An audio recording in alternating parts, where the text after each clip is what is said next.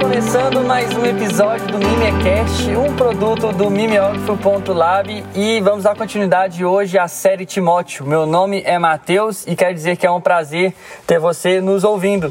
Seja de novo, seja primeira vez. Se for primeira vez, é bem-vindo mesmo. Ô João, tudo bem com você, João? Tudo bem, Matheus? Beleza?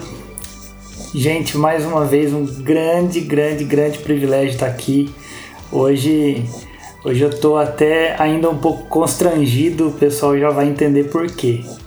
É, hoje nós vamos gravar o segundo episódio da série Timóteo e eu espero que vocês gostem, porque é com muito carinho que a gente vai fazer isso. Primeiro, antes de qualquer coisa, eu quero agradecer você que tem ouvido, você que tem interagido com a gente no Instagram.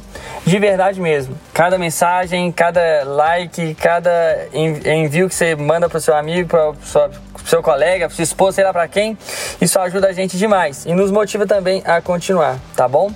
É, um lembrete, eu também tenho um lembrete que é você que tem nos acompanhado na série Indicadores Fragmentados de N.T. Wright. Fique com a gente. Semana que vem provavelmente vai sair mais um episódio da série e continue conosco. E pedir, continue compartilhando então. Continue enviando para o seu amigo, para o grupo da sua igreja, sei lá. Envie para quem você acha que vai ser abençoado por esse episódio de hoje. Que, vamos dizer que começa oficialmente agora. Vocês perceberam que eu estou empolgado? Eu estou mais empolgado que o normal. Parece que não, mas eu estou sim de verdade, porque hoje nós temos um convidado. Para mim é um convidado muito especial, estou muito feliz. O inimigo não quis que esse episódio saísse, tá? Mas ele foi vencido. E eu quero trazer aqui chamar a nossa roda de conversa senhor Marco. Senhor, por que senhor? Também não entendi o senhor aqui, mas Marco Teles, achei-se por favor. Tudo bem com você? E aí, tudo bom, Matheus? Prazer estar aqui. Olá, João, também. Muito obrigado pelo convite de vocês. De fato, foi bem complicado. A gente teve que. Eu dei dois furos aí em vocês aí, dois ah. bolos grandes. Né? Mas aí estamos juntos, deu certo e Satanás foi envergonhado. Glória a Deus. ô, ô Marco, assim, antes de qualquer coisa, eu já fui na sua bio ali do Instagram para ver o que, que tinha ali. Porque eu não achei um site oficial do Marco Teles. Eu não sei se tem, mas o Google não me, não me mostrou. É, não então, tem, ainda não, não tem. Não tem. Ô, gente, alguém mexe com o site, ajuda o Marco Teles a ter um site. Por favor, aí, ué. Ajuda nós aí. Cadê os adolescentes que é viciado no negócio de fazer internet? ai, ai, mas eu vi que você é autor de dois livros, correto? Tá, esse, esse dado está atualizado? Mesmo. Está atualizado, isso mesmo. Vai sair o terceiro ou não? Rapaz, vai sim, vai sair o terceiro. É, eu estou trabalhando no terceiro livro, mas ele, é, ele possui uma natureza bem diferente dos outros dois. Mas vai sair sim. Se Deus quiser esse ano, não boto muita fé não, mas se Deus botar, nós vai. Esse terceiro vai ter a ver com o doxologia? Nada a ver, nada a ver. Porque nada? nada ah, a ver. Porque os meus dois outros livros, né, meus dois primeiros livros, tanto o Vida Após o Gospel quanto o Décima Marca, que é o que possui essa parte doxologia, é, esses dois livros eles são, eles são mais é, é, é, acadêmicos, né? Eu lido com a questão da música no ambiente cristão, da história, né, da música cristã também. E vou também refletir um pouco, fazer algumas reflexões sobre cultura e cristianismo. Então ele ele está para o âmbito mais é, aplicado ao convívio da igreja mesmo, né? Meu terceiro livro que eu estou fazendo agora e que na verdade eu estou escrevendo ele há seis anos é, esse Uau. livro, é, pois é, esse livro é um romance, então ele é bem diferente porque não. Que legal. É uma literatura romântica, né? Não romântica no sentido de ser uma história de, de amor, não uhum. tem nada a ver com isso. É romance no sentido literário mesmo, assim, é uma história inventada, uhum. né? E tô sentindo que tô cruzando a linha final dele. Espero que isso aconteça em breve, porque gostaria muito de ter essa experiência de lançar uma história no mundo. Que legal. Maravilhoso. Outra coisa que eu li é diretor-geral do coletivo Candeeiro. Se você Isso. não conhece, se você está ouvindo a gente não conhece o coletivo Candeeiro, por favor, é, não perca tempo. Você sai desse podcast e procure. Mas diretor geral, então é você que manda ali em tudo, é isso? Exatamente, né? Todos os, todos os, os, os problemas acabam estourando nas minhas costas, né? Essa é a melhor forma de dizer. É, ai, o Coletivo Candeeiro é, é, um prazer da minha vida, assim, é um presente que Deus deu para mim e para os nossos amigos também, né? Para mim, para minha esposa, para os meus amigos que fazem parte, que pertencem. Eu sou diretor e quem está do meu lado nessa jornada é o Felipe da Guia, né? Ele é o vice-diretor, a gente criou essa ideia junto, a gente tem desenvolvido esse projeto juntos e, enfim, o orgulho só aumenta. São dois anos de coletivo Candeeiro, 15 artistas, né? 15 nomes artísticos entre, enfim, cantores e bandas, né? É, todos nordestinos, todos altamente compromissados com estética, com beleza, com poesia e com boa teologia. Então isso é muito especial para nós. Ô Marcos, você não sabe como que eu fico feliz, sabe, de ter conhecido o coletivo Candeeiro. É, é maravilhoso o trabalho. Eu, eu legal, falo, eu falo assim, é, não sei se vai soar ruim o que eu falar aqui, mas se soar eu já peço perdão antecipadamente. Mas é porque assim, eu aqui BH, onde eu estou, eu simplesmente eu nunca fui no Nordeste. O máximo que eu fui, para não falar que eu nunca fui para cima assim, fui em Porto Seguro, Bahia, nunca passei disso. E nos últimos uhum. anos, como eu tenho sido abençoado por artistas, por pregadores do Nordeste, sabe? Eu fico muito, eu fico muito, muito feliz de Deus me dar o privilégio de conhecer pessoas assim, cara. O, o coletivo Candeeiro sei lá, é uma luz no fim do túnel nesse Brasil. Cara, que lindo, que especial. E, e, e o Matheus, e, e, tem, um, tem um diferencial aí, né, nisso que você está falando. Porque a gente está acostumado com alguns outros centros de. Pra, praticamente girando em torno da música, né, da música cristã, é, mas que não trazem essa questão regional que o candeeiro traz e que é tão legal para a gente que não é, é, dessa região, né? E que se fala assim, pô, puxa vida, é um negócio muito.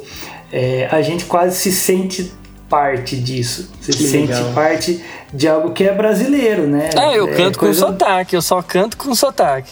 Nossa! Exatamente. Ai, ai. Que da hora, gente. Isso é muito especial pra gente. Você sabe que uma das maiores tristezas da minha vida, qual nunca vou ser capaz de sanar, vou levá-la pro túmulo, é a tristeza de nunca poder ter a oportunidade de conhecer o coletivo Candeeiro. Né? Porque a experiência de descobrir né, o universo, vamos assim dizer, a bolha uhum. coletivo candeeiro, é uma experiência que eu sempre escuto as pessoas narrarem com brilho nos olhos, assim, sabe? As pessoas narram é muito emocionadas de como foi que elas começaram a desvendar essa coisa do candeeiro. Conhecem um artista que vai puxando o outro, daí a pouco você fala, peraí, candeeiro, eles pertencem a um negócio chamado candeeiro, o que, que, é isso? Aí começa a ouvir, começa a entrar, daí a pouco você começa a perceber que, que os artistas se comunicam, que, né, como alguns dizem, que tudo está conectado. Você começa a ver aquela experiência que é ser coletivo candeeiro, você fala, véi, que doideira, e o sotaque, a poesia, e a proposta, e a arte, e a cultura brasileira e não sei o que, e a teologia ali. Meu Deus, uhum. que doido isso acontecendo. Eu nunca vou ter essa experiência, né? Nunca vou ter essa experiência. Então isso é muito triste para mim. Eu queria um dia poder ser outra pessoa e sofrer essa, essa experiência de alguém chegar e me falar assim: Cara, você já ouviu falar no coletivo Candeeiro? E eu dizer: Não. E aí começar a viver essa experiência. Cara, é lindo, é lindo. Eu só tenho que agradecer. E como assim, toma chá no Teologuês? pois é, eu tomo chá no Teologuês porque o Douglas, ele é ficcionado em café, né? E aí quando eu entrei no Teologueiros, no, no elenco fixo deles, né? Ah, uhum. eu, eu, eu, sou muito mais de chá do que de café. Aí eu faço essa essa, essa provocação com Douglas que eu tomo chá no Teologias. Ele, ah, tira isso da sua bio, por favor. Eu vou tirar, não. É chá mesmo, se quiser, ai, chá. Ai. É, eu acredito que também a maioria possa conhecer o Teologueiros, mas é um canal no YouTube muito grande, muito, muito bom, preza pela qualidade do conteúdo que leva. É. E colunista no Culto e Cultura. Culto e Cultura é do Marcos Almeida, se eu não me engano. Isso mesmo. E, isso eu conheço há mais né? tempo. É um projeto que o Almeida tem para é, vincular reflexões sobre cultura e cristianismo, né? Nas redes sociais e antes da pandemia o culto e cultura estava já se transformando em algo que anda, né? Tava indo para as igrejas, era, uhum. era é, todas as vezes que o Almeida ia para alguma igreja para conversar sobre cultura e cristianismo, ele chamava isso de, de, de reunião do culto e cultura. E só que aí foi bem no comecinho da pandemia, bem assim, quando começou isso, estava bem ali rente a essa linha aí limítrofe, onde veio nos sabotando a pandemia. E aí ele parou uhum. de levar para as ruas, né, a ideia, mas ela continua nas redes. Inclusive faz muito tempo que eu não escrevo nada lá. Me falta tempo, mas é um, é um trabalho que ele me desafiou a, a fazer junto com ele e que eu tenho muito prazer. Uhum. Morro de vergonha toda vez que ele fala, e aí algum texto? E eu digo, tudo bom? Ainda não. ai, ai. Ô, ô, Marco, faltou alguma coisa ou tá, tá apresentado? Faltou, meu irmão. Faltou você dizer que eu sou o marido mais feliz do mundo e o pai mais satisfeito da terra. Ô, oh, gente, hein? Ganhou tudo. Muito bom. Quem, não, mas quem, quem acompanha Marco Teles no Instagram é, percebe isso. Você posta suas fotos e dá pra ver. Ah, o Marco, eu te conheci, apesar de te contar de sem off, mas eu quero contar para as pessoas, justamente através do canal do Teologueiros, onde ele divulgava ali alguns artistas que ele queria que tivesse um alcance maior. Eu, eu, eu acredito que era essa a proposta do vídeo. E deu resultado. Pelo menos eu te conheci foi ali, através da música Resplendor. Eu ouvi aquilo, eu falei, meu Deus, isso é bom. Isso uhum. é muito bom. E, e, eu fui no Deezer e pude ali ouvir o álbum inteiro e, os outros, e as outras músicas, porque eu sou desses que ouve o álbum inteiro. Nunca consegui, cara. Na, na, época que celular não tinha Deezer, não tinha stream, não tinha nada disso, que a gente pegava e jogava os MP3, né? Eu sempre joguei a, a, a, o álbum inteiro do, do artista. Eu nunca fui desses de sair pensando. Mas eu, eu, eu te conheci ali. Eu te conheci ali e amei de cara, amei de cara. E antes de falar o porquê que você está. É, aliás, você está aqui por causa do amado Timóteo, da, da nossa série Timóteo. Mas antes de falar do, do amado Timóteo em si, eu queria só ver um pouquinho aqui da sua discografia, da sua carreira. Uhum. É, e eu só conheço pelo Deezer. Então, se você não pôs alguma música ali no Deezer, vai me faltar. Não, tá tudo, tudo lá? Eu acho que tá tudo lá sim. Então, ok. Aquele, a, a, data também tá certa, a datação ali do, do, dos álbuns, porque tem coisa que às vezes o artista coloca antes e aparece com a data depois, ou tá certo? O primeiro ali. Eu acho que tá certo, sim. Sobretudo, tá certo as datas que eu colo. É, porque você tá no Deezer, né? No Deezer eu não sei. Tá, uhum. mas acho que tá certo sim. Deve estar. Tá. O primeiro, o primeiro álbum para mim ali é o ao vivo, é a coletânea. Aham, uhum, sim. É, a coletânea é porque eu, eu juntei ali uns, uns três discos que eu gravei na minha fase mais adolescente, assim, meus 18, 19 anos aqui na região. Gravei algumas coisas que pertencem a uma, ao meu primeiro momento artístico musical, né? Momento mais primitivo da minha arte. E aí eu juntei as melhores coisas na, na minha visão, obviamente, né? O que eu achava que eu considerava melhor. Juntei só para não abandonar né, completamente essa primeira fase. E uhum. juntei e coloquei no, no, Spotify, mas era algo que rodava muito aqui na minha região, João Pessoa e tal, Recife, Natal. Foi algo muito, assim, muito local, né? Uhum. É, tem uma das músicas. Já ali no Coletânea já tem uma das músicas que eu mais gosto, que é a Bem-Aventurados. Ah, já tá presente sim, ali. Sim. Depois vem, vem Devaneio, é parte 2. Por isso que eu falei que eu não sabia se tava tudo ali. Porque já, já cai pra mim já na parte 2. Então, é porque no Deezer, no Deezer e nas plataformas gerais também, no Spotify, eles consideram álbum aqueles que, que tem mais de nove faixas, né? Ou é sete ou é oito faixas, não sei. E a parte 1 um do Precioso Evangelho de, de Cristo, ela tem apenas cinco faixas, então ela está na categoria singles. Hum. Embora seja um álbum, de, entendeu? Que é o Prelúdio de Eternidade, está na, na categoria single. Entendi. Esse é a parte 1 um do projeto O Precioso Evangelho de Cristo. Mas os nomes tá tudo trocado aí. Mas o fato é que aí eu, eu entendo que eu entrei na minha, na minha adolescência musical, né? na minha adolescência artística, é, que é que foi quando eu fiz o projeto O Precioso Evangelho de Cristo, e de, que é um projeto de quatro álbuns. Né? O primeiro, Prelúdio de Eternidade, no qual eu vou falar sobre a parte 1 do Evangelho, que é Deus, né? O Evangelho é uhum. é Deus criando, é Deus sendo, é Deus se, se, se revelando e se expressando, né? Então, o primeiro disco dessa série é, foca apenas no assunto Deus. Aí eu lanço o segundo disco, que é o Devaneio, que você citou, a parte 2 do projeto uhum. O Precioso Evangelho de Cristo, no qual eu falo exclusivamente sobre o pecado, sobre a queda né? E aí depois uhum. vem a parte 3 do Precioso Evangelho de Cristo, que é o Sublime Bem, com a música Resplendor, por exemplo, que foi que você conheceu primeiro. Uhum. Nesse disco eu falo exclusivamente sobre Cristo, ele é uma, uma exaltação da cristologia, né? E vem por último o quarto disco do, da série, que é o Devir, no qual eu falo exclusivamente sobre redenção, né? sobre a consumação das coisas. Então, formando assim esse, esse, esse quarteto de disco, né? Criação, queda, redenção e consumação. Essa daí é a minha. Eu levei seis anos para confeccionar esse projeto inteiro, para gravar, para lançar e tudo mais. Foram seis anos trabalhando nisso e eu considero assim o, o, o, alvorecer, né, a alvorada, assim, a coisa da minha adolescência artística musical mesmo. Que lindo, cara. O, o que eu percebi, é, às vezes eu tô errado, você pode me falar aqui. O que eu percebi é que tanto na coletânea como no Prelúdio da, Prelúdios da Eternidade e Devaneio, uhum. é, tem uma guitarra mais na cara, sabe? O som. Verdade. Tá, tá, isso, tá mais rock. Isso. Tá mais rock. Tá mais rock. Música. Tá mais rock. E, e é, chega a gente no... faz aquele movimento no, no, Sublime Bem a coisa dá uma aliviada, né? Isso, dali pra frente eu, eu percebi, muda. Até o timbre da guitarra muda.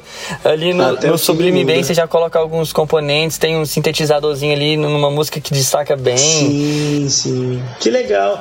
Essa percepção sua é muito madura, assim, é muito é, legal, porque parece até de alguém que realmente curte música.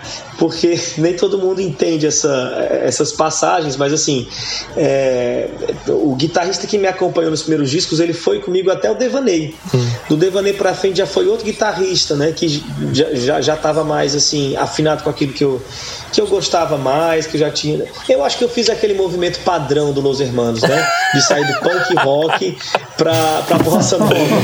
Então, bom, eu não comecei no, no punk rock nem terminei na bossa nova, mas enfim, existe esse movimento, né? De você sair da, da bagunça da garagem uhum. pra ir pra, pra sofisticação da sala de casa, sabe? Do violão de nylon e tal. Que é que é exatamente o que a gente o que acontece quando a gente chega em Amado Timóteo, né? uhum. né? A minha a minha fase adulta musical, eu considero que foi a partir do Doxologia. Nossa. Doxologia primitiva e o Amado Timóteo, eu me considero mais amadurecido, eu tenho mais certeza de mim, eu tenho mais certeza do que da, da forma como eu escolhi me expressar, né? uhum. né? Por meio da música assim. Você chegou no, no Doxologia, eu, queria, eu, eu ia chegar já no próximo, né? Que vem o Devir, você já falou um pouquinho do Devir e tal, fecha ali o, o a, é o quarteto, vamos dizer assim. Isso. O Doxologia, cara, quando eu ouvi, eu falei, meu Deus, isso, isso aqui é obra de arte, isso aqui tem que. Isso aqui merece uma moldura e pôr na parede. Isso aqui realmente é um trabalho primoroso. É, foi algo assim, se eu ouvir e. Que isso? Eu gosto de música, tá? Você falou, ah, parece que é alguém que gosta de música. Eu gosto de música, arranho algumas coisinhas assim de antigamente, hoje em dia mais nada, não. Mas o Doxologia foi, meu Deus, Uau, não pode lançar nada melhor do que isso. Aí vem Vou, vou, abrir um parêntese aqui. Vem barulho, depois vem calmará ali com, com o seu álbum. E depois. Cara. Que eu falei, como? Como assim? Como consegue fazer algo também tão bom? Eu achei, é. eu achei incrível. E chegamos na Amado Timóteo. Então, que eu falei, não, não é possível. Depois de um doxologia daquele, ainda tem mais coisa para sair dali. Da... não, não esgotou a criatividade, nada. Eu achei fantástico. O que eu achei já de mais interessante, assim, de cara, você chama de sermão musical. É, eu acho que resumiu muito bem. Eu acho que resumiu perfeitamente. É. eu acho que a ideia que você quis passar. O que é um sermão musical? Pois é, que doido, né? Eu. Eu. É, viu? Mateus e João que, que é isso, gente? Tô percebendo agora que a gente tá aqui praticamente com. com... Só faltou o barquinho aqui, né? A gente tá com boa parte dos discípulos aqui, né? Mateus, Marcos, João. Então tá, então depois desse comentário aleatório que não tem nada a ver com absolutamente nada. é, só para dizer que eu fui criado na igreja, né? Meus, meus, meus pais são plantadores de igrejas, então desde os meus seis anos de idade, sete anos, a, a coisa que eu mais vi na vida foi meu pai pregar, né? Eu, eu, eu me lembro de, de, de, me encantar com a retórica de um sermão, né? Sentado na, no primeiro banco da, da igreja. Eu sempre fui uma criança muito bagunceira, eu sempre gostei de fazer muita arte e tudo mais. Mas por mais bagunceiro que eu fosse, e eu era o melhor nisso, em bagunçar, ninguém me tirava do primeiro banco durante o sermão, sabe? Você podia me encontrar, inclusive, brincando e até beijando na boca, tudo bom? Uh, nos arredores da igreja durante o louvor, mas durante a mensagem ninguém me tirava dali. Eu estava no primeiro banco ouvindo, isso sempre me, me, me capturou de forma muito é, forte, assim, muito violenta. A, a arte de um homem, sabe? Que sobe, fica de pé diante dos outros em silêncio e aí abre um livro preto e fala, sabe? E a fala dele é tão potente, é tão é tão, ah, sabe, violenta que, que, que, que é capaz de reconfigurar o comportamento de todo mundo que está ali na frente dele, sabe? É uma coisa que altera significativamente uh, os caminhos de todo mundo que chegou ali. Isso eu via isso acontecendo com meu pai, assim, enquanto ele pregava, enquanto as, as pessoas assistiam. E eu amava essa coisa de pregar o evangelho, né? Então eu sempre quis isso. Ao mesmo tempo, eu sempre fui um, um menino da música também. Primeira vez que eu ministrei louvor, eu tinha 14 anos de idade. Minha mãe era ministra, é, os dois ainda são. Eu falo era no passado, parece que eles já se foram. Até seria mais dramática a história, quem sabe eu ganhava alguns likes. Mas a verdade é que eles estão vivos. Glória é, a Deus. É, então, é, pois é. E daí, minha mãe ela era a ministra de louvor, meu pai era o pregador de todas as igrejas que eles abriam. E eles abriram bastante igrejas por aqui. Então eu sempre vi isso. Sempre ajudei minha mãe no louvor, quando eu era criança, comecei na panderola, atabaque, bateria, depois fui pro violão, comecei a cantar, fazer segunda voz para ela e tal. sempre tive ali envolvido com os músicos, com os bateristas, com os guitarristas, com os tecladistas e tudo mais, mas também sempre estive igualmente envolvido na biblioteca do meu pai. Meu pai sempre teve uma biblioteca muito grande. Ele, a gente sempre conversou sobre os livros dele. O primeiro livro teológico que eu li, eu tinha, uh, sei lá, acho que 13 anos de idade, que foi um livro sobre missões, né, O Clamor do Mundo, é, do Joseph Smith. E aí aquilo me incendiou o coração ainda mais, sabe? Enfim, levei as duas coisas dos 12, 13 anos de idade para cá. E por um tempo isso foi um conflito muito grande, porque eu ficava na dúvida, então eu sou o quê? Eu sou um pregador ou eu sou um músico? À medida que o tempo foi passando, eu me desenvolvi bem na música, comecei a compor, né? Comecei a, ministrar louvor mesmo com muita frequência. Aos 17 anos comecei a gravar música aqui na nossa região e tal.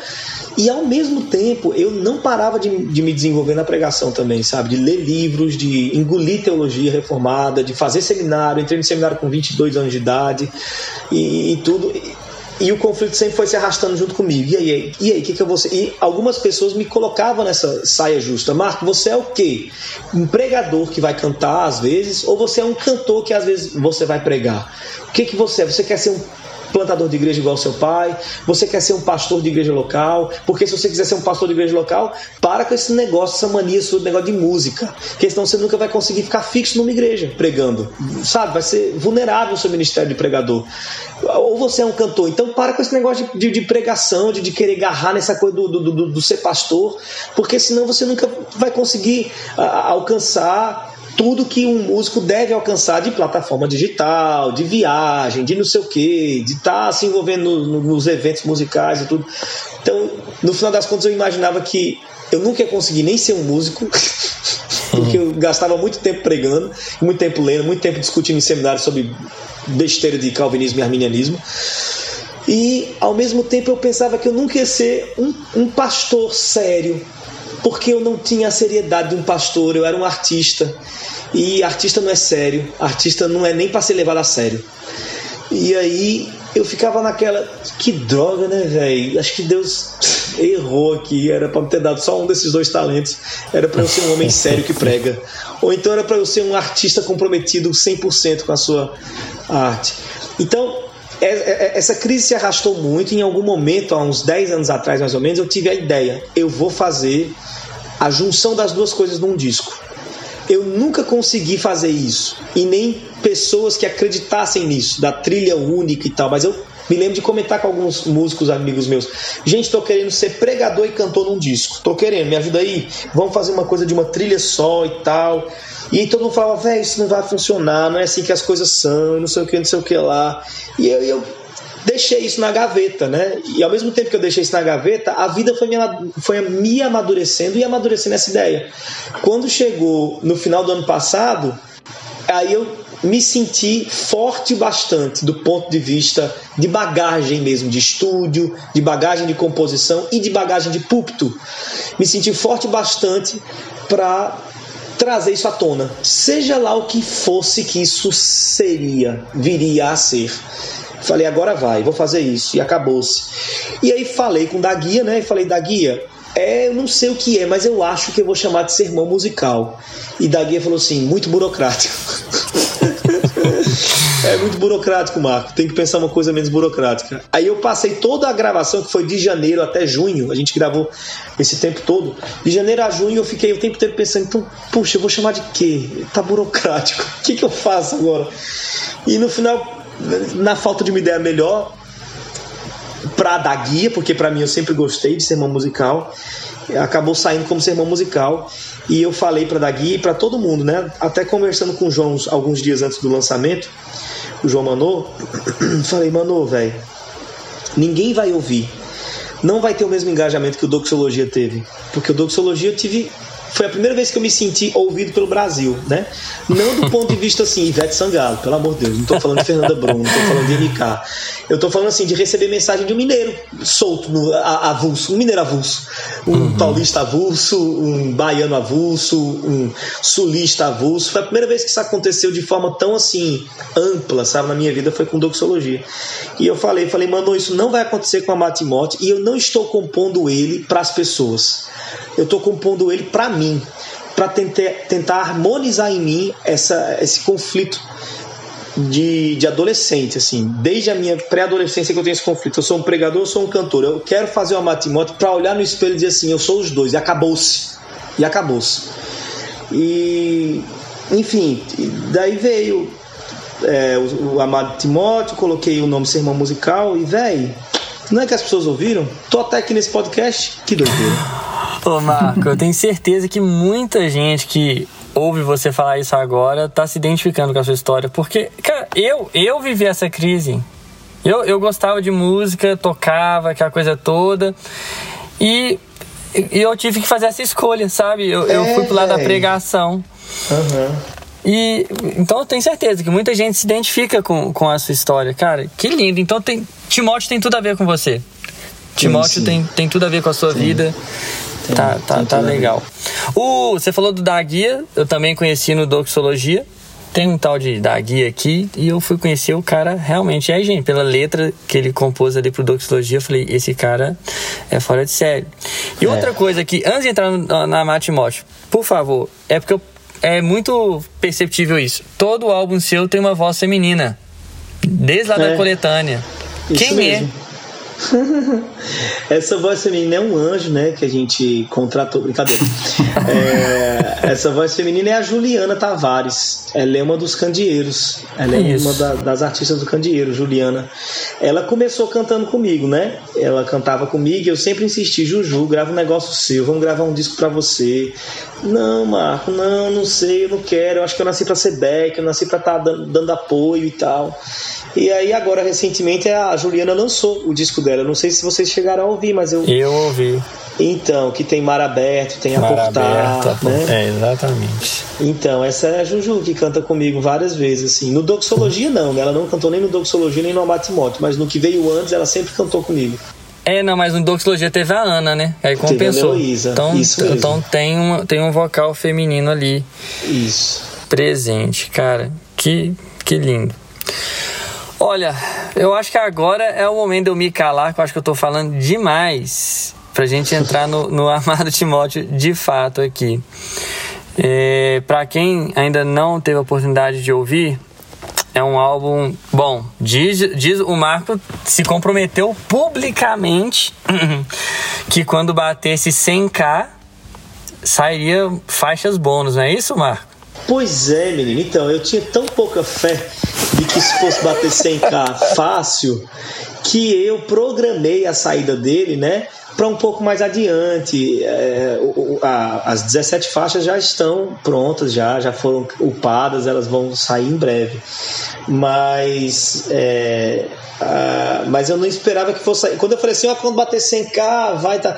Eu imaginei que eu fosse bater. Olha, com doxologia a gente bateu 100k em 24 dias. Eu estava lançando um, um, um, disco que era um sermão. Eu pensei que as pessoas não iam engajar nisso, não iam se sentir tão responsáveis por ouvir 30 vezes e botar a família todinha para ouvir. Eu nunca imaginei que as pessoas fossem.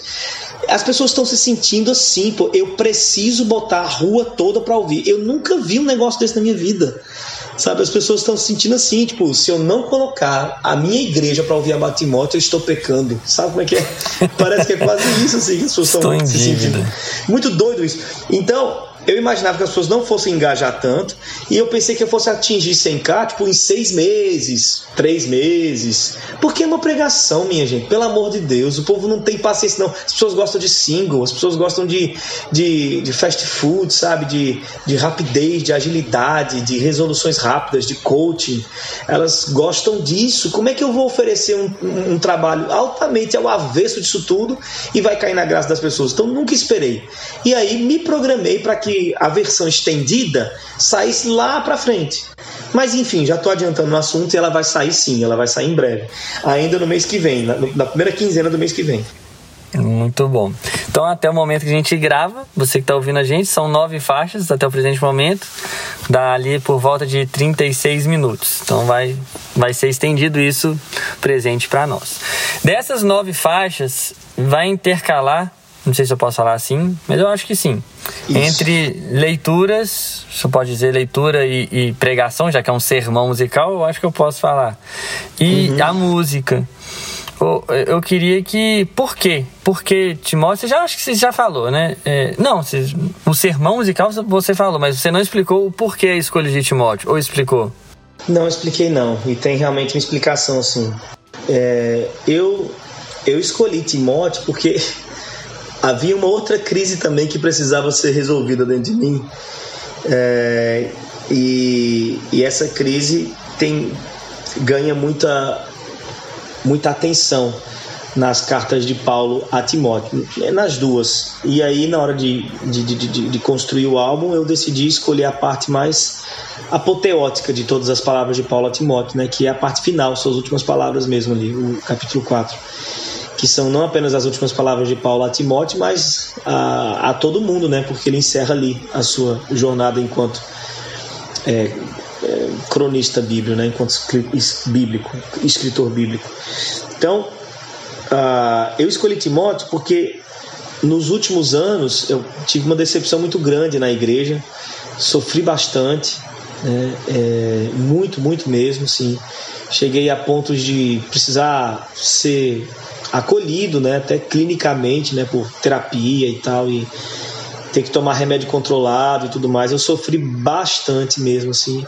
E não foi nenhum ambiente que as pessoas, assim, geralmente se, se atribui sofrimentos e abusos psicológicos e espirituais a ambientes mais pentecostais neopentecostais. Nem foi o caso, nem foi o caso, né? Para minha surpresa, inclusive, nem foi o caso. Eu me senti muito é, enfim, não quero entrar nos, nos detalhes desse assunto, né? Mas eu me senti Nem muito, preciso. muito é, ferido num ambiente reformado, né? Calvinista, que é um ambiente que eu amo e tudo mais. E quando eu, quando o estouro disso tudo aconteceu é, e eu tive que e eu me senti na necessidade, na obrigação, né? Na necessidade de sair da igreja que eu amava tanto Isso foi alguns meses antes de entrar em quarentena, né? De, é, então, o período de quarentena foi um período de muita amargura para mim, assim, que eu tive que lidar diante de Deus com muita, muita amargura, né? Eu, eu tive que foi o fôlego que Deus me deu para respirar, assim. Eu não, te, eu não precisei imediatamente com, começar a conviver em outra comunidade de fé, né, em outra igreja, assim. Eu pude ficar em casa com a desculpa de que a gente estava todo mundo em quarentena. Então eu pude ficar em casa e ali ficou diante de Deus as minhas dores, as minhas mágoas, os meus sofrimentos e a minha luta, né? Jura você que eu me senti lutando feito Jacó. Deus me livre, quem sou eu para me comparar com um, um, pai da fé como Jacó? Quem sou eu? Mas é, no sentido de, de, de, de, de me ver em conflito com o que Deus me ordenava, ali eu me entendi Jacó. Eu, Deus ordena a comunhão, Deus ordena o perdão, Deus ordena, ah, sabe, a, o congregar. E eu estava ali, não, Senhor, não, não vou ter mais força para isso, eu não vou ter mais riso para isso, eu não tenho mais riso para dar para ninguém, eu não tenho mais abraço para oferecer para ninguém. Esgotou tudo, a minha energia emocional, enfim. E, e foi na carta de Timóteo que, que, que Deus me fortaleceu muito. Então, quando eu decidi que eu iria fazer o meu sermão musical, eu decidi também que iria ser sobre a relação de Paulo com Timóteo, porque de alguma forma eu gostaria que isso fosse, se não o ponto final de toda essa crise que eu vivi, né? me convencendo finalmente a retornar para o ministério, a retornar para a convivência cristã, a retornar para o trabalho missionário. Né? Não que eu tenha me excluído da igreja invisível, jamais isso aconteceu, jamais. O coletivo candeeiro é, em alguma medida, uma igreja para mim, né? mas eu me excluí da igreja visível, né? Da, da, daquela coisa da instituição, né? da instituição. Então eu, eu pensei em fazer sobre Timóteo porque seria, se não um ponto final sobre esse assunto, me convencendo finalmente, por meio da das Escrituras a perdoar, a retornar, a andar mais uma milha e, e a continuar na, na, na, missão do Evangelho, mesmo sozinho, né, às vezes, ir, né, mesmo quando só, até o final, até o final mesmo, até chegar ao ponto de sentir aquele aroma suave do vinho sendo derramado no altar, a oferta de libação que Paulo cita. Se não Achei fosse o ponto final, pois é, se não fosse o ponto final desse assunto, seria pelo menos um grande avanço nele. Então foi por isso que eu, que eu escolhi essa carta de Timóteo. Cara, maravilhoso. Então nasce de uma experiência. É, é, é muita verdade sendo cantada, né? Que, que, lindo. Então, essa introdução. Vamos lá. Introdução. 2 Timóteo, capítulo 4, do 1 ao 8. Você faz a leitura dos versículos, é, mas passa ali também alguma, alguma parte do seu sermão. Por que, que você inicia então ali em 2 Timóteo 4? Você decide colocar esse trecho como faixa, a primeira faixa do álbum? Uhum. É, eu a princípio eu pensei que o sermão musical ia ser assim a estrutura dele. A primeira faixa seria uma exposição do capítulo 1 de 2 Timóteo, aí viria uma música. Depois, exposição do capítulo 2 inteiro, aí viria outra música. Depois, exposição do capítulo 3 inteiro, outra música. Exposição do capítulo 4 inteiro e outra música. Mas aí, quando eu comecei a trabalhar no texto disso tudo, eu falei, velho, eu não vou conseguir, porque eu tenho algumas manias, né, assim, enquanto pregador, e essas manias eu, eu acabo acabei absorvendo de tanto ler Martin Lloyd Jones, né? Uhum. E a, o próprio João Calvino também, que são pregadores expositivos, né? É, verso a verso, né? Que, que na teologia vai, vai se chamar de pregação expositiva lecto contínua que é você vai lendo cada verso e vai explicando cada verso, né? Você não tem aquele compromisso de ler o texto inteiro e falar o autor aqui estava dizendo três coisas para gente, e aí fatiar o texto em três partes e, e, e, tal. Essa estrutura homilética não, não me atrai tanto. Uhum. Não que ela seja errada, né? Tem muita gente que faz isso com muita fidelidade e funciona bem do ponto de vista de pregar a verdade sobre aquele texto. Mas quanto a mim, eu me espelho muito nas leituras que eu tenho de Martin Lloyd Jones, que é um expositor verso a verso, né, lecto contínuo, e João Calvino.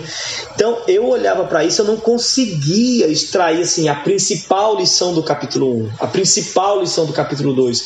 Eu ficava viciado em ter que dizer cada vírgula de cada verso. E aí, meu Deus do céu, qual seria o tamanho desse negócio?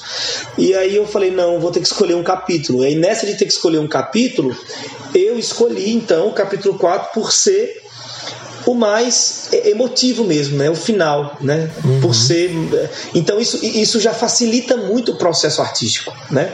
Quando o capítulo em questão é um capítulo muito cheio, carregado de sentimento, carregado de e ali tem muito sentimento, né? Ali a gente vê um Paulo frágil, meu Deus do céu, um Paulo preso, um Paulo abandonado, um Paulo chegando no final da vida, um Paulo admitindo que está morrendo, né? E que irá morrer em breve.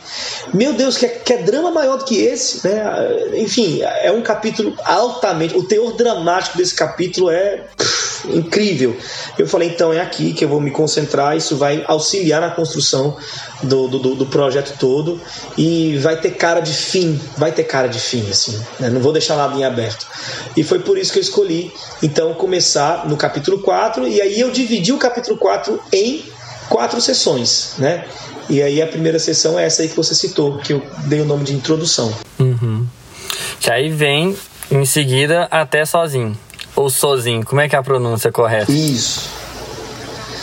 Eu tava, eu tava falando com a minha mãe, ah, velho, é legal que eu vou comentar isso. Deixa eu falar um negócio para vocês. Eu não sou nordestino. Eu sou Olha. goiano, né? Eu, ah, eu sou comedor de Jamais é, imaginaria. Eu deveria ser. Olha que plot twist é esse, Total. Pois é. Então, eu, eu nasci em Goiânia, toda a minha família, família é goiana, né? Meus avós mineiros, aí foram de Minas Gerais para Goiânia para poder construir a cidade, né? Junto com um monte de mineiro que foi para Goiânia também.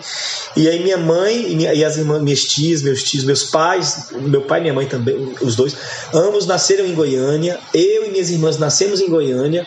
E quando eu tinha seis anos de idade verdade foi que os meus pais, por um chamado missionário, né, por um chamado, chamado divino, vieram para João Pessoa, onde eu moro até hoje, para estudar teologia. Né? Então, daí nunca mais saíram daqui, começaram a plantar igrejas por aqui, pelo Nordeste. Eu estou aqui desde os seis anos de idade. A minha formação geográfica social e cultural é nordestina, né?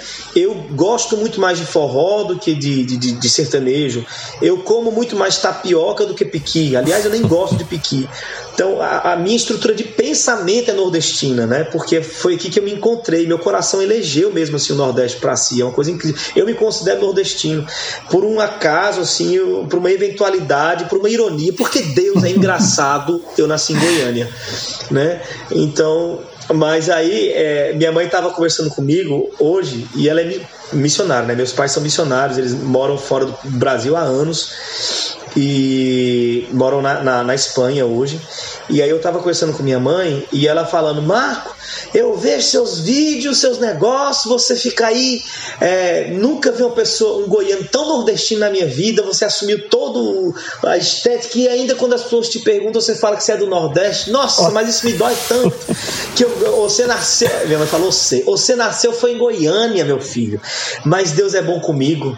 Deus é bom comigo porque olha aqui, a música mais tocada sua desse CD é até sozinho. Sozinho é goiano. Ai, ai. E aí, até sozinho, eu fiz assim só para rimar mesmo. Eu coloquei até sozinho, acreditar Isso. no evangelho aí, caminhar, seguro até sozinho. Eu queria que ficasse mais, é, métrico, mais métrico, sabe? Mais, mais rítmico, assim, sabe? Mais percussivo. Aí eu sozinho dá uma ajudada nisso. Cara, fantástico. E depois, então, depois de até sozinho, elucidação. O que que você traz nessa elucidação? É, elucidação é, é, essa sessão aonde ele vai dizer o, o, vem depressa, né? O vem depressa e, e vai jogar luz em cima dessa, dessa questão de por que a pressa, né? E isso é muito bacana, assim. Ele vai dizer que Demas o abandonou, ele vai dizer que Crescente foi para Galácia, Tito foi para Dalmácia, ou seja, está tendo muita demanda ministerial E, véi, tem uma coisa que Paulo não fala no texto. E aí agora eu vou cometer sacrilégio aqui. Tudo bom? Bom dia. Mas tem uma coisa que Paulo não fala que eu imagino que tenha sido assim. Não sei se é porque a gente se projeta no texto bíblico, né? E eu me projeto na imagem de Paulo nesse momento. É, isso é um movimento meio que inevitável de, de, de, qualquer leitor, de qualquer texto. Uhum. Mas eu, imagino que Paulo fala, Timóteo, vem depressa, ele vai dizer assim, porque aquele ali abandonou, a demanda ministerial está grande, ele dá várias razões né, para Timóteo vir depressa. Tem uma razão que eu acho que está oculta ali, né? Mas que ela existia. Vem depressa porque eu tô chegando no fim, né? O corajoso Paulo enfrentou a morte corajosamente, mas ele também era ser humano. E como qualquer ser humano, é, a gente espera estar tá segurando na mão de alguém na hora de partir. Por mais corajoso que a gente esteja ao enfrentar a morte, a gente espera estar tá pelo menos segurando na mão de alguém, sabe? Então eu gosto de ver isso, assim, de ver essa uhum. cena, de, de ver o Paulo dizendo assim. É, é como é como meu pai. Meu pai, ele fala assim, toda hora ele fala: Mar, quando é que você vai vir aqui? Sua mãe tá com saudade, sua irmã tá precisando de ajuda no não sei o quê. Sabe? Ele, ele, ele dá várias razões para eu ir até ele. E uhum. eu sei que por trás de todas essas tem outra. Tipo assim, Marco, eu quero te dar um abraço, sabe? Eu quero uhum. te dar um uhum. abraço. Mas é o jeito dele falar. É, desde que eu sou adolescente é assim, né? eu viajava, eu sempre fui uma pessoa que gostei muito de viajar, de sair fora, de, de botar a mochila nas costas e vazar. E, e eu me lembro que às vezes, numa, numas viagens ou, ou, outras, eu ligava e dizia, pai, não vou voltar agora. Você acredita, pai? Diga aí que doideira. Eu ia voltar, né? Como o senhor sabe. Mas aí o que aconteceu? O pessoal passou aqui, me chamou pai para não sei para onde, e aí eu tô pensando em passar uns dois dias. Aí meu pai sempre respondia assim, era involuntário, ele dizia não, Marco, tudo bem, tranquilo. Bom, não sei se sua mãe vai gostar disso. E eu sabia que não era sobre a minha mãe, sabe? Eu sabia que era ele que queria que eu voltasse. Então, às vezes, eu gosto de ver isso no texto ali de Paulo, na, uhum. dentro das razões, razões. Então, elucidação é esse momento que a gente vai ver Paulo se expressando como alguém que está sozinho e que precisa que Timóteo chegue. Ele vai dar várias razões para isso. E as que ele expressa no texto eu comento. As que ele não expressa no texto, eu não comento, mas eu desconfio. E em podcast eu falo. à vontade. Eu achei incrível também a questão da, do Marcos, né, do, do texto lá. Uhum, é, cara, sim. você quebrou o pau alguma vez, mas calma, que no futuro pode ser útil para você. Falei, rapaz. Minha esperança é essa, viu, Matheus? Minha esperança é essa. É, é que a gente chegue no final da nossa vida como Paulo chegou, assim, com o coração livre das nossas amarguras com pessoas que um dia foram importantes. Uhum. Tem uma uhum. música que eu gosto muito de uma banda que nem cristã é, e tem uma frase nela que, que fala assim: Já tive amigos que não quis e inimigos que ainda quero bem. E é muito louco isso, assim, né? E todo mundo já passou por isso também, de, de, de, de querer muito bem alguém, de ser, sabe?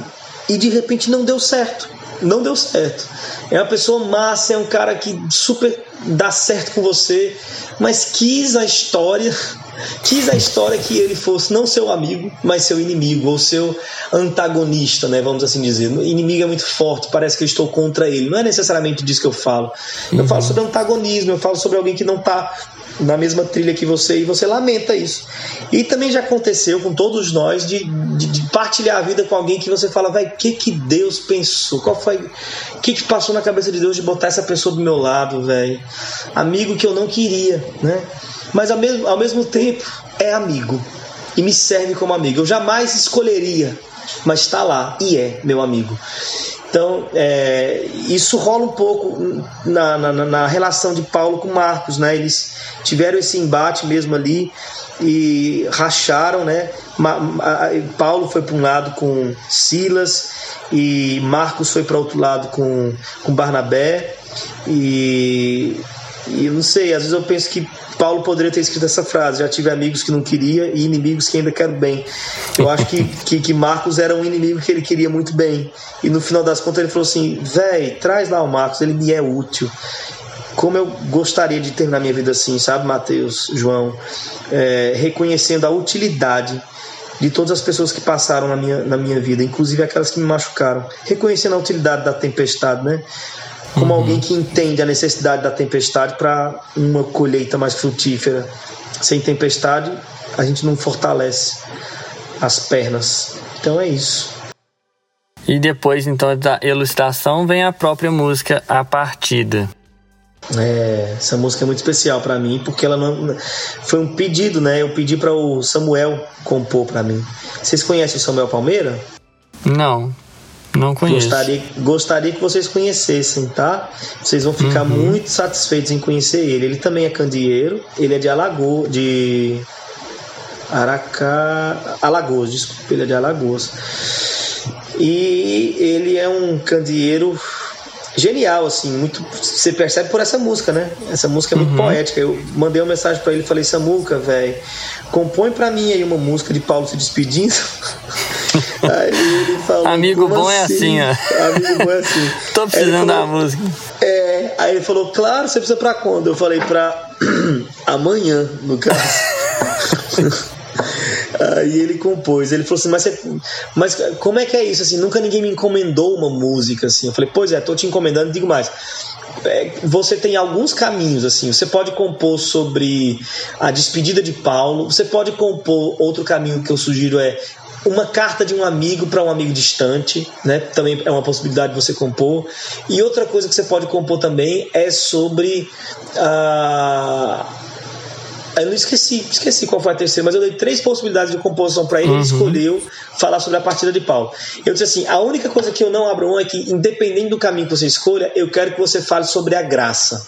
Eu quero que você use o termo graça, porque é um termo, um termo que eu iria enfatizar no disco, né? Sobretudo no final uhum. do disco, a graça, por causa da última frase de Paulo. E aí ele fez essa música. Nossa, ele fez uma boa escolha, viu? Né, velho? Ficou linda. Ficou linda. É, é, é, nela que tem um. Agora eu acho que eu não sei se eu vou confundir. Teve a participação e, e, tem um. Você coloca ali no final, na hora que você tá falando, não sei, um. um, um, um como é que uma é? Rabeca? Puxa assim uma melodia, uma melodia de uma outra, de uma outra, um trechinho de uma outra música. Eu não sei se. Ah, eu não vou lembrar agora. Um, um desses clássicos. Isso. É aqui né? ou não? É, é, é, aí mesmo. É, é no começo mesmo. da próxima faixa, né? É no começo ah, da próxima tá. faixa. Ah, não, Transição. não, não. Erramos, erramos. É não. É no final de Tu Porém. Ah, tá. No final de Tu Porém. É. Chegar lá eu comento isso aí. Beleza. Não, então já vamos pro desenvolvimento, a faixa 5. Tá. Aí o desenvolvimento tem uma rabeca maluca, né? Aquele instrumento que parece um violino de, de, de, um violino assim louco de rua é a rabeca, né? A rabeca é um instrumento que parece um violino, mas talvez ele seja um violino, depende do olho de quem vê. Mas a técnica que se usa na rabeca, a técnica que se usa na rabeca é uma técnica de rua. A rabeca é, é, talvez é um violino mal tocado, né? Entre muitas aspas, porque não é, não é nem um pouco mal tocado, mas é, é, é, é o, é o músico da rua que toca a rabeca, entendeu? O músico quando ele estuda ele é incapaz de tocar rabeca, ele vai tocar violino.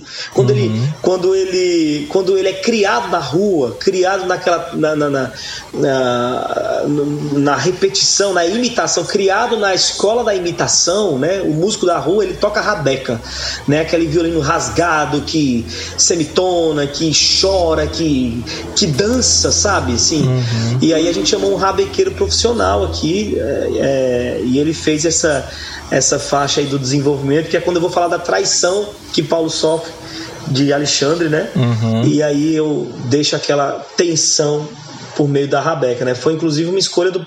Bom, tudo que fala sobre música aqui, gente, tem dedos e mãos e, cabeça do da guia, né? Como produtor musical do disco. Que coisa. É, essa parte do Alexandre também é bem legal. Você coloca a questão que ele foi no. Estava lá com o Paulo. Qual a palavra que você usou, meu Deus? Ah, que ele poderia apoiar no, no, no isso, julgamento, ajudar, né? isso. né? Ele poderia falar. É, eu li alguns comentários, né? Quando eu estava escrevendo o texto, eu consultei muitos comentários e e todos eles eram foram unânimes em dizer que Alexandre, só dele ter recebido o título de O Ferroeiro, né? Ou em outras versões, o latroeiro, né? aquele que trabalha com ferro, aquele que trabalha com latão, é, só dele ter recebido esse título significa nobreza, assim, era, era alguém nobre, né? E se ele trabalhava com esse material de bronze, de ferro e tal, é, então ele explica a nobreza dele, né? É, era um período, era um período onde se utilizava muito isso, né? Sobretudo na confecção dos exércitos romanos. Então, provavelmente ele, vamos imaginar, né? Talvez ele tinha acordos com Roma quanto a a produção de, de, armaduras e de escudos e de lanças e tudo mais. E por ter acordo com Roma, ele era importante lá dentro e a fala dele pesava, né? Uhum. Ele poderia ter dado uma palavra. Ao que tudo indica, e algumas, alguns comentaristas vão sugerir isso, é, ele, ele, ele, ele talvez tenha prometido a Paulo que o apoiaria né, na sua defesa.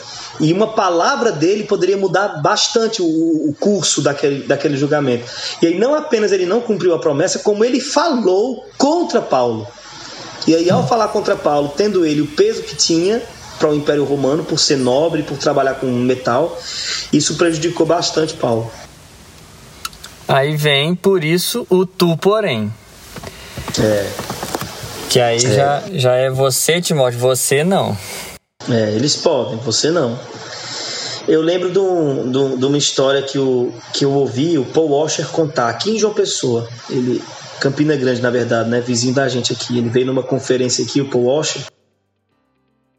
E na pregação dele ele usou isso, esse termo, assim, né? Ele contou uma história que ele estava, ele era um jovem ainda, um adolescente, e, e ele foi em uma cruzada na qual o pregador era Leonard Ravenhill, né? um grande avivalista, não sei se vocês conhecem. Ele Sim. escreveu aquele livro Por que Tardo Pleno Avivamento. E o Paul Washer disse que não teve tempo, até porque ele não era ninguém conhecido e tal, mas não teve como, assim, ter um tempo diante do, do, do Leonard Ravenhill, né? Mas conseguiu mandar um bilhete para ele, um bilhete para ele, né? Conseguiu mandar um bilhete para ele falando algumas inquietações dele enquanto jovem pregador.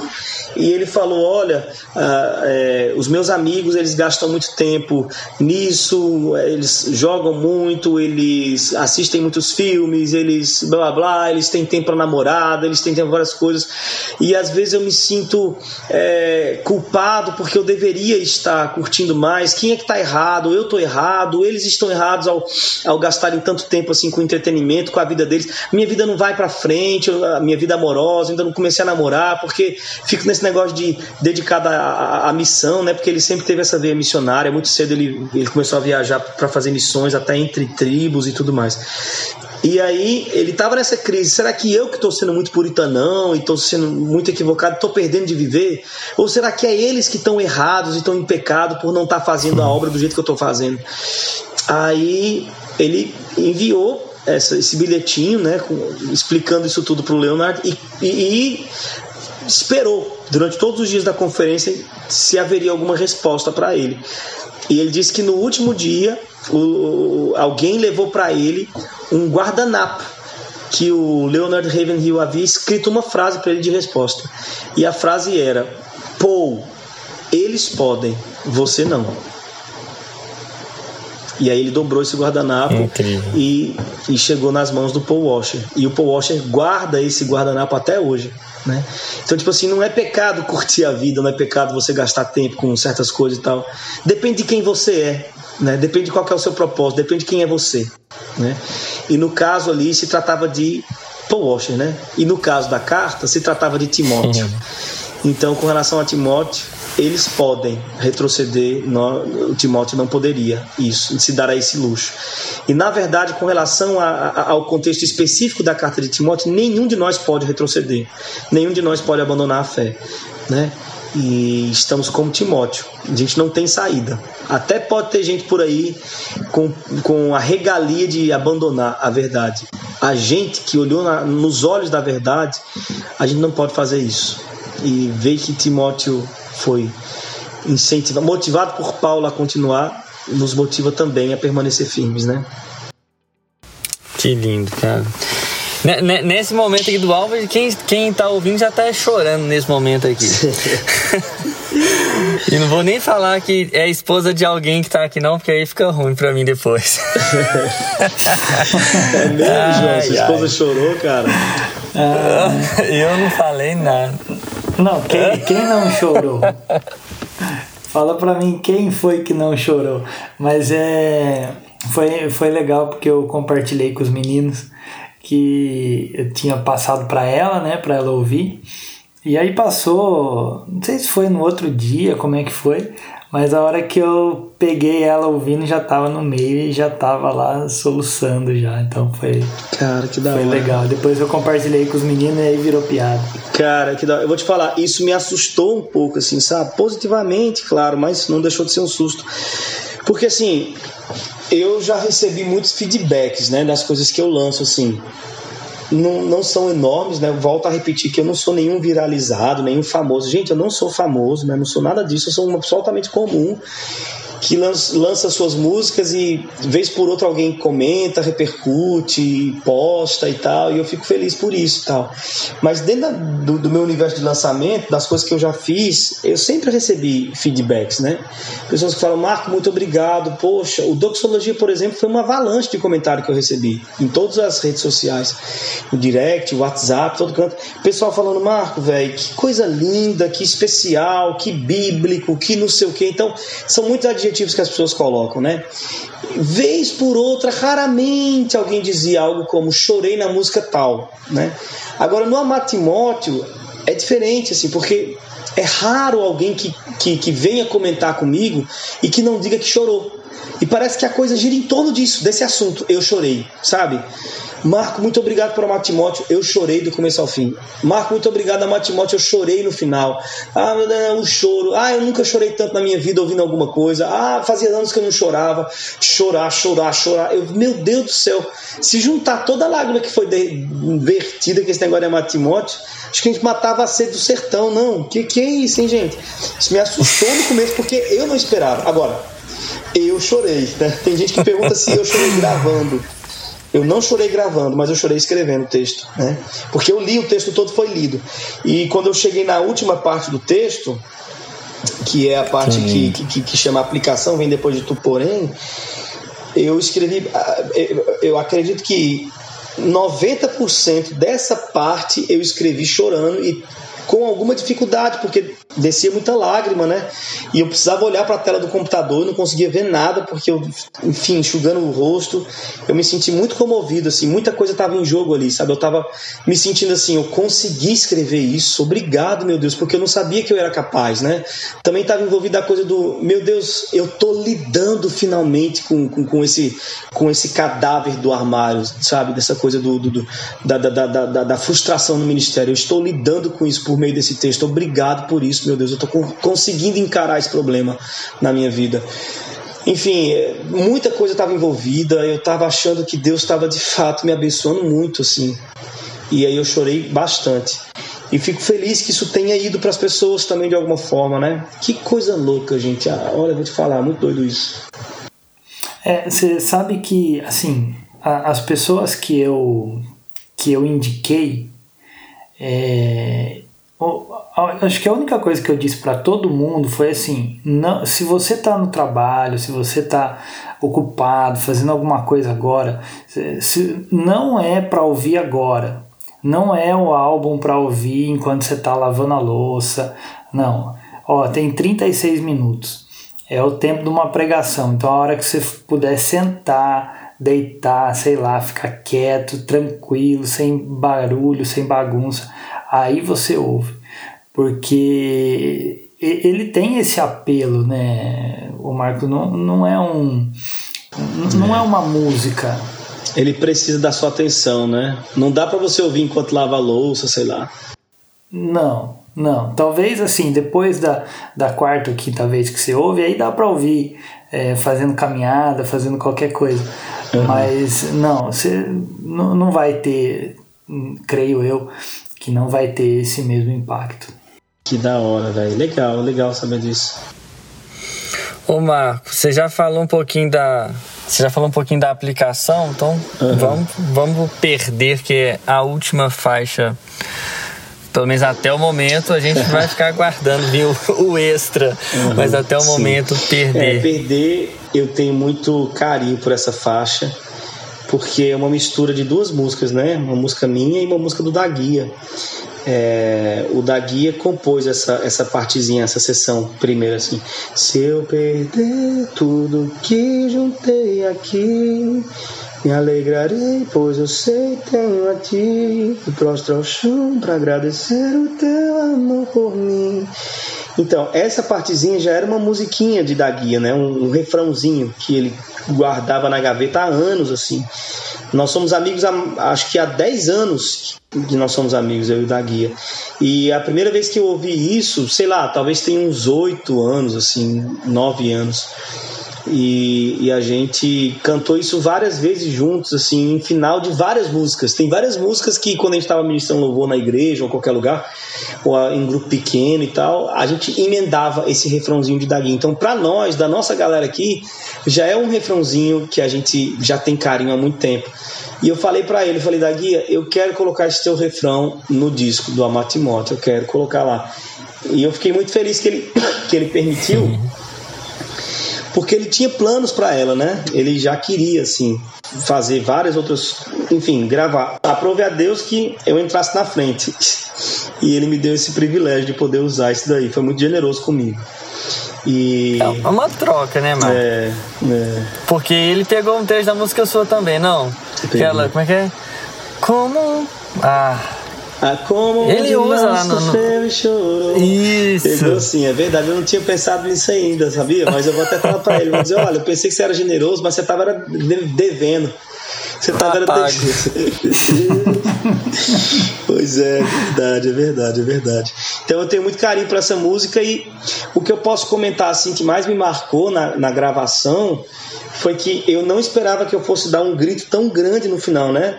Que eu, que eu falei uhum. aquela palavra graça, num grito, eu nem sabia que eu alcançava aquela nota, talvez eu nem alcance mesmo, na verdade. Talvez se eu tentar de novo eu, eu morra, sei lá.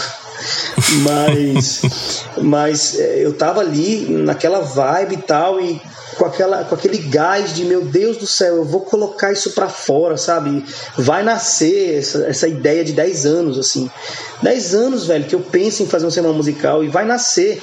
Então cheguei naquele final ali, tão empolgado com tudo que estava orbitando, a coisa de lidar com aquele assunto, lidar com essa questão, ver a ideia finalmente indo para fora e tudo, que aí o grito saiu, né? E, uhum. e, e, e, quando aquele grito saiu enorme, eu me lembro de ver pelo vidro a reação do Daguia, do Valentim, que é o dono do estúdio lá, o, o técnico, e do Norton, que também estava lá sentado no sofá. O Norton estava no computador o tempo inteiro olhando no computador, fazendo umas coisas, mas quando eu dei aquele grito, eu lembro de, de relance, assim, notar que os três estavam estatelados, assim, olhando para mim, assim, boquiabertos e os olhos vidrados, sabe? E aí eu pensei, é, eu acertei ou eu errei feio agora, que eles vão mandar eu refazer esse negócio aí. E quando eu terminei de dar o grito, aquilo saiu de forma assim tão violenta do meu corpo que doeu tudo aqui. Eu senti pulsando os rins, sabe? Senti pulsando o pulmão, pulsando os músculos aqui da caixa torácica, tudo. E eu falei, e aí, gente? Tava esbaforido. Eles falaram assim: Meu irmão, ficou incrível. Eu falei, então peraí, deixa eu respirar. Aí me ajoelhei no chão porque eu tava tonto, eu pensei que eu fosse desmaiar, velho. Pensei que eu fosse desmaiar. Também tem o lance de eu ser bem sedentário, né? Então, mas, mas foi bem especial isso daí. Ai, ai, que bacana, Marco. Muito obrigado por você ter compartilhado com a gente até coisas né, de, de bastidor que aconteceu lá. Incrível. É, e no final chega aqui até so, sozinho de novo, instrumental. Por que instrumental? Porque não foi a primeira vez que você faz isso, né? Que você isso. pega uma faixa e põe. Isso mesmo.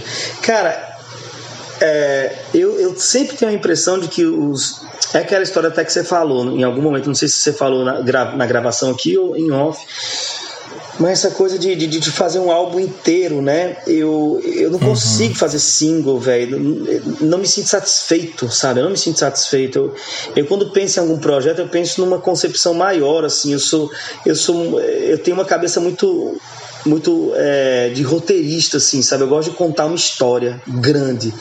Eu gosto de que essa história, sim, seja realmente impactante, envolvente, complexa extensa. Eu, eu gosto de pensar assim, né? Dessa forma. E não de pensar de formas diminutas, é, é, limpas, clean. Eu gosto de pensar de maneira mais complexa quando eu vou fazer um projeto. E daí, como eu penso tudo assim de forma tão, tão complexa, eu sempre acho que no final as pessoas antes de saírem fazendo qualquer coisa na vida delas, elas precisam pensar um pouquinho sobre que, o que eu propus. Uhum. E é por isso que eu, que eu coloco essa faixa instrumental sempre no final dos meus discos. É, é uma tentativa de segurar as pessoas um pouquinho mais para que elas, sem que ninguém esteja dizendo nada, para que elas reflitam sobre tudo que eu propus, sobre tudo que eu, enfim. Uh, eu não sei se acontece, eu não sei se as pessoas entendem isso, eu não sei se as pessoas aceitam e assimilam isso, mas é a minha tentativa de, de segurar as pessoas um pouco mais dentro daquela reflexão para que faça um sentido mais robusto no coração delas. Faz todo sentido. Se a gente está num cinema, quando acaba o filme, quando é um filme assim com um final tão impactante igual é ali em Perder, né? É, hum. Vem aquelas letrinhas depois no final, você ainda fica sentado ali, né? Na, na, na é, cadeira e, e é absorvendo ainda todo o impacto ali do filme. E por que não na é música? A música seria injusto o álbum terminar simplesmente e acabou. Então é faz, faz sentido sim. Legal, muito é legal. Mesmo. Que bom. Ô, gente, eu tô muito satisfeito, de verdade. Tô muito satisfeito, tô muito feliz de estar aqui, de estar ouvindo tudo isso. Eu espero também que as pessoas aproveitem, fiquem. É, e pra gente fechar, sabe, o, o Marco, é, nossa série Timóteo, a nossa ideia é trazer pessoas que entraram para o ministério, pastorado, seja como for, sim, jovens, né? A gente teve o Daniel uhum. no primeiro episódio, está tendo esse agora. É, eu acho que você vai se identificar com isso. É, enfim, você contou um pouco da sua história. Eu queria te pedir, assim, uma palavra sua, então. Se você tivesse diante. Você, não Paulo agora. Você diante uhum. de um uhum. Timóteo, sabe? Uhum. De alguém, uhum. de um jovem que está, assim, no ministério, que está assumindo uma responsabilidade, como no caso ali de Timóteo. O que, que você diria? O que, que mensagem você teria, teria para passar para esse Timóteo? Eu diria para ele nossa, é tão difícil, sabia? Escolher alguma coisa para dizer assim. É difícil mesmo.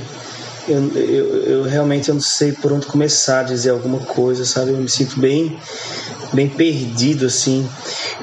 Mas vou tentar dizer mais de uma coisa então, só que de forma simplesmente tópica, sem desenvolver. É, ame as pessoas, ame. E amor tem a ver com entrega, não uhum. tem a ver uhum. com devolução, né? Amor não é o quanto eu ganho do outro, é o quanto eu me dei para ele, né? Então, ame as pessoas, porque no final das contas é, é, é isso que vai importar, é o tanto que você se entregou para elas e não tanto que elas entregaram de si para você, quando, o tanto que elas devolveram. Amor é isso. Eu diria também assista bons filmes, sabe? Assim, é, se permita, se permita divertir-se, se permita sorrir, emocionar-se assista bons filmes, corra sempre, corra, correr é muito bom. Correr é muito bom mesmo. Correr faz bom para a saúde e, e desopila também, a gente desintoxica a gente dessa necessidade de estar tá sempre com a cara enfiada em algum aplicativo, em alguma tela, seja televisão, seja celular, ou seja alguma notícia que alguém está lhe dando. Quando você está correndo, não tem ninguém falando. Sobretudo se você está correndo sem fone de ouvido. Quando você está correndo, é uma chance que você tem de ficar um tempinho com você. E eu sei que é chato pra caramba. Eu sei que você é um porre. Acredite em mim, porque eu também sou. Uhum. Mas. É, mas corra, corra bastante. Isso vai te ajudar na sua saúde física e, e mental, emocional e tal, psicológica. E você vai precisar de muita saúde psicológica para desenvolver, desenvolver o ministério. Uh, outra coisa que eu diria é não pare de ler. Leia muito, muito, muito, muito mesmo. Porque a sabedoria está lá nos livros. A sabedoria está nos livros. E a gente vai precisar de muita sabedoria. Tudo que a gente enfrenta no ministério é novo e é maior do que o que a gente esperava. Assim. O ministério sempre é surpreendentemente é, impossível. Né? Sempre. Você olha você dá um passo e fala, velho, impossível isso aqui. E aí você vai e pela graça você consegue lidar com a questão. E aí você respira um pouco para dar mais uma virada de esquina e olhar do outro lado e ver que novamente o ministério se apresenta impossível de novo. E aí você respira e vai. E a graça vai fazer acontecer novamente. e aí você respira e vê de novo que é impossível. Então é uma sequência de meu Deus, nunca vou conseguir, meu Deus, agora vou morrer. Por isso leia, porque a sabedoria para resolver problemas está nos livros. Né? Não tem problema que você vai encontrar no mundo que alguém já não teve de enfrentar também e escreveu sobre ele. Então, não ler, não ler é um ato de absoluta arrogância. Né? Não ler é arrogância. Ler é um ato de humildade. Ler é um reconhecimento da sua completa incapacidade de entender as coisas. Aí por isso você lê. Então, leia, corra, assista filmes e ame. Acho que seria isso. Legal. Eu, eu fiz um, um, experimento social, se eu posso chamar assim. É. Eu mandei aqui o seu álbum para algumas pessoas que a gente, né, combinou de gravar, foi tudo muito rápido, eu saí igual um doido ouvindo a discografia inteira de novo, do início ao fim, e mandei para algumas pessoas. Uhum. Assim, e, e, principalmente gente que eu sabia, assim, ah, eu tinha chance de nunca ter ouvido, né? Um amigo meu, ele é músico também, ele falou: Olha, tô só na terceira faixa e já estou girando no manto. Não sei como. é possível, é possível. Mas ele escreveu isso. Que presente, que presente, que bálsamo. Então, fiquei muito feliz com o retorno dele também. Que eu quero falar de um, um um amigo meu, esse aqui é músico e produtor aqui de BH, tá? Ele, ele, ele, eu nunca imaginava que ele iria ouvir, sabe, sinceramente, mas ele foi assim, prontamente, porque ele tá totalmente fora do gospel, tá? Uhum. Ele tá fora desse lance de igreja, de tudo. É, mas é uma pessoa que eu gosto muito, admiro muito, assim, até a arte dele. Aí ele me respondeu assim na quarta-feira, já de noitão. Ou oh, deixa-me recompor aqui. Que presente. Ó, oh, mesma palavra que o outro utilizou. Que presente. Curti demais. Impecável em tudo. Me emocionou. Levantou muitas questões sobre o Evangelho, sobre o glamour do Evangelho. Me, me fez refletir de como está sendo difícil o meu aprofundamento na palavra. Difícil, doloroso e ao mesmo tempo gratificante. Então, assim, eu também achei o texto fantástico, a narração, a música de fundo, tudo perfeito. Além de cantar muito bem. Ai, ai. E no, e no, no, no Instagram, lá no mimeógrafo.lab, a gente abriu uma caixinha para as pessoas contarem, assim, como foi a experiência delas, né, com o amado Timóteo. E, assim, a resposta mais comum, tô abrindo aqui agora enquanto eu falo, mas foi, coloquei no repeat, é, me emocionou, foi, cadê, cadê, cadê? Aqui, lágrimas, top demais, bênção pura, repeat acionado, maravilhoso, estou com nó na garganta. Então, é, cara, muito obrigado. Eu acho que muitas pessoas já foram alcançadas, eu tenho certeza que não para por aqui. Ah, que lindo, velho. Que legal. João, você ficou muito calado, João. Já, já estamos no final, já despedindo do Marco Teles. Aproveite, viu? Não, eu, eu, eu eu tô aqui assim, gente, ouvindo tudo isso e, e, minha cabeça fervilhando, assim. Eu acho que eu teria um milhão de perguntas para fazer, sabe? É, porque é, é muito rico. Nossa, co como isso é rico, né? Como a gente pode pensar a arte de uma forma que, que seja bênção na vida das pessoas, né, na nossa vida. E, e a forma como o, o, Marcos colocou toda, todo esse processo criativo da, do álbum, é, você vê que não é algo frio que está ali saindo da ponta da caneta, né? Não, tá, tem, tem uma história por trás de tudo aquilo ali que ele está trazendo a emoção que ele estava sentindo para a gente. Então, a, quando a gente ouve essas histórias, eu pelo menos aqui ouvindo agora, é, eu fico pensando assim, puxa vida, então é por isso que emociona tanto. Não é simplesmente a, a, aquilo que está sendo dito, mas a forma como aquilo tudo foi construído e como isso tudo chega na gente. Então, assim, é de uma riqueza sem tamanho, né? É, a gente está pouco acostumado com isso. E eu acho que, que cresça. Peço a Deus que, que isso cresça, que alcance mais mais pessoas e que, e que mais pessoas sejam despertadas também para fazer esse tipo de trabalho, porque até quando a gente fala assim, não sei qual, o que, que o Marcos poderia falar sobre isso, mas quando a gente fala em artista cristão, existe todo um, um preconceito, um mal entendimento às vezes de você se referir ao cristão como artista. E, e como isso faz falta, né? Como até lembrando desse dilema, né? É. De eu sou pregador, eu sou artista. Puxa vida, se os nossos pregadores fossem mais artistas e um pouquinho menos pregadores, talvez a gente tivesse numa situação um pouco mais interessante também. Eu, a minha, minha cabeça está girando aqui, eu acho que é, foi sensacional, estou muito feliz. Mesmo. Eu também tinha um milhão de coisas para falar, mas eu poupei vocês porque já ficou grande e não dá. Eu tinha colocado, nossa, olha sobre mim, tem um baita solo no final, não sei o quê. O, o Marco parece um pouco mais, um pouco carismático ali no final de Olha sobre mim. É, total, não é? total. Eu não total. ouvi errado. Completamente. Eu passei, eu passei pelo, pelo, acho que por todas as, as, as vertentes assim, junto com meu pai, né? É, meu pai ele, ele começou presbiteriano, então quando eu era criança a gente era presbiteriano. Depois meu pai ele foi batista, estando na batista ele acabou se envolvendo com movimentos neopentecostais na época e daí a gente ficou bem neopentecostalizado mesmo, e daí depois eu retornei para a fé da minha infância, que foi a fé reformada, uhum. e agradeço muito a Deus por todo o caminho trilhado, não cuspo nos pratos que comi, não.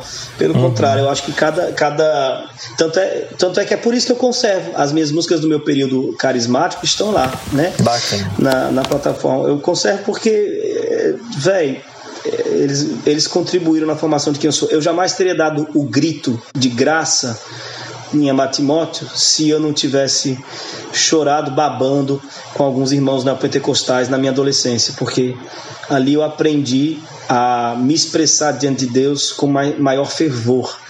Talvez eu tivesse falado um graça, mas frio, e uhum. bonito também. Ser frio uhum. não é necessariamente feio, mas eu estou falando do que eu faço, do que eu sou o que eu sou tem ligação com por onde andei.